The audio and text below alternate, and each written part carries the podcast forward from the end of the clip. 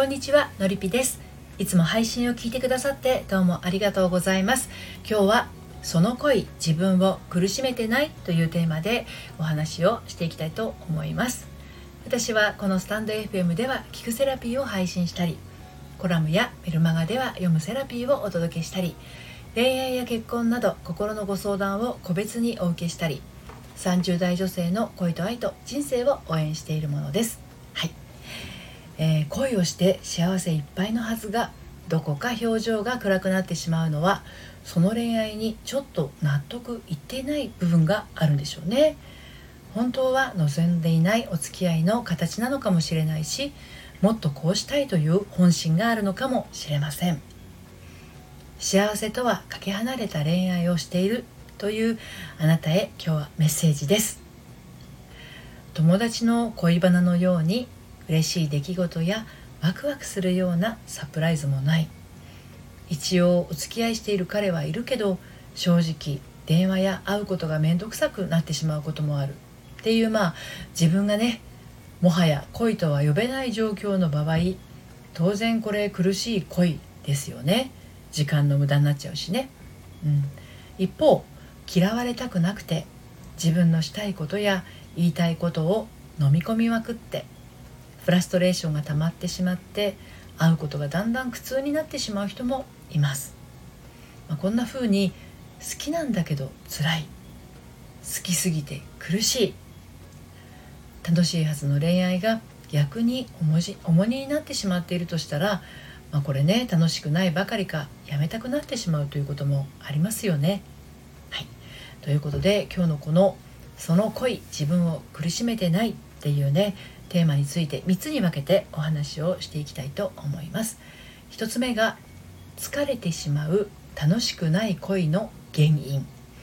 そして2つ目が自分が出せない窮屈な恋の原因。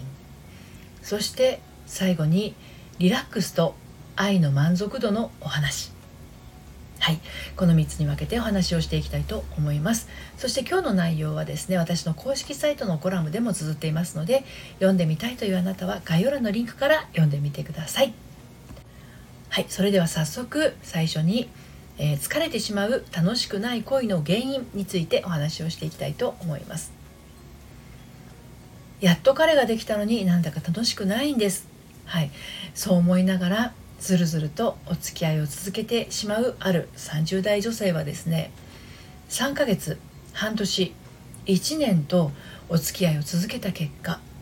やっぱりダメだとなって別れてしまうっていうことをですねもう3回も繰り返していました。これねやり続けてると無駄に時間ばっかり経ってしまうんですね。でそもそもこの女性はですねいずれ恋人になる人とは結婚もしたいっていう目的を持っていますから自分でもですねダメだと感じたらもっと早く見切りをつけなきゃいけないとも思ってるんですね。だけどお付き合いを断ることができません、はい、でねお付き合いをやめたい理由としてね2つありました。1つはですね疲れてしまうっていうもの。例えば相手になれないとか会っていると緊張するとか帰ってくるとどっと疲れてしまうとか気が休まらないみたいなね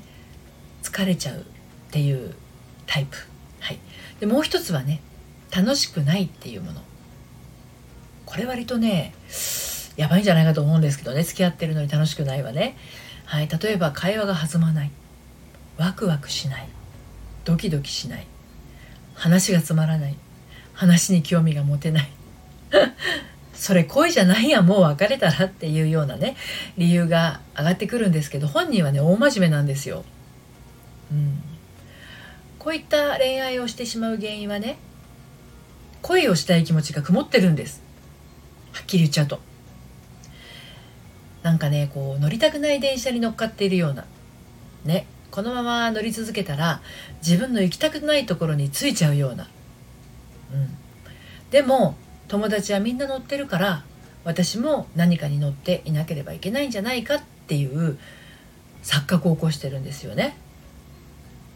でそう。その電車の名前はですね結婚です。はい。で2つ目の自分が出せない窮屈な恋の原因についてお話をしていきますが最初にお伝えしたいのはですね自分が自分でいられないようなお付き合いは恋愛とは言えませんっていうことなんです。なぜ男性とお付き合いをするのに仮面をかぶる必要があるんでしょうか。そうまでしてその結婚っていう電車にね乗らなければならない意味ってあるんでしょうか。恋愛を楽しみ本当の自分を出して日常がより充実していくことを感じていたら自然と私らしさっていう電車に乗ることができます。すると乗車中も当然楽しいし窓から見える風景もワクワクした気持ちで眺めることができますよね。その状態のまま結婚に進んでいったら何も自分を無理にねじ曲げる必要もないですよね。ですが電車名結婚に乗ろうとする人はですねかしこまるんです。かしこまることで普段の自分を封印してしまうんですね。それがまあそもそもの間違いなんですよね。自分が出せない恋の原因は普段の自分じゃダメ。とかもっと頑張った自分じゃないと結婚できない。とかちゃんとしないとっていういらない思い込みです。まあ、これは結婚に限らず職場でも友人周りでももちろん親子でもいつだって本来の自分を出すことが大事ですね。だけど自分を出すことを許されない許されないまま生きてきた人にとってねこれがねとってもハードルの高いチャレンジとなってしまうことがあるんです。あなたはいかがでしょうか？はい。最後に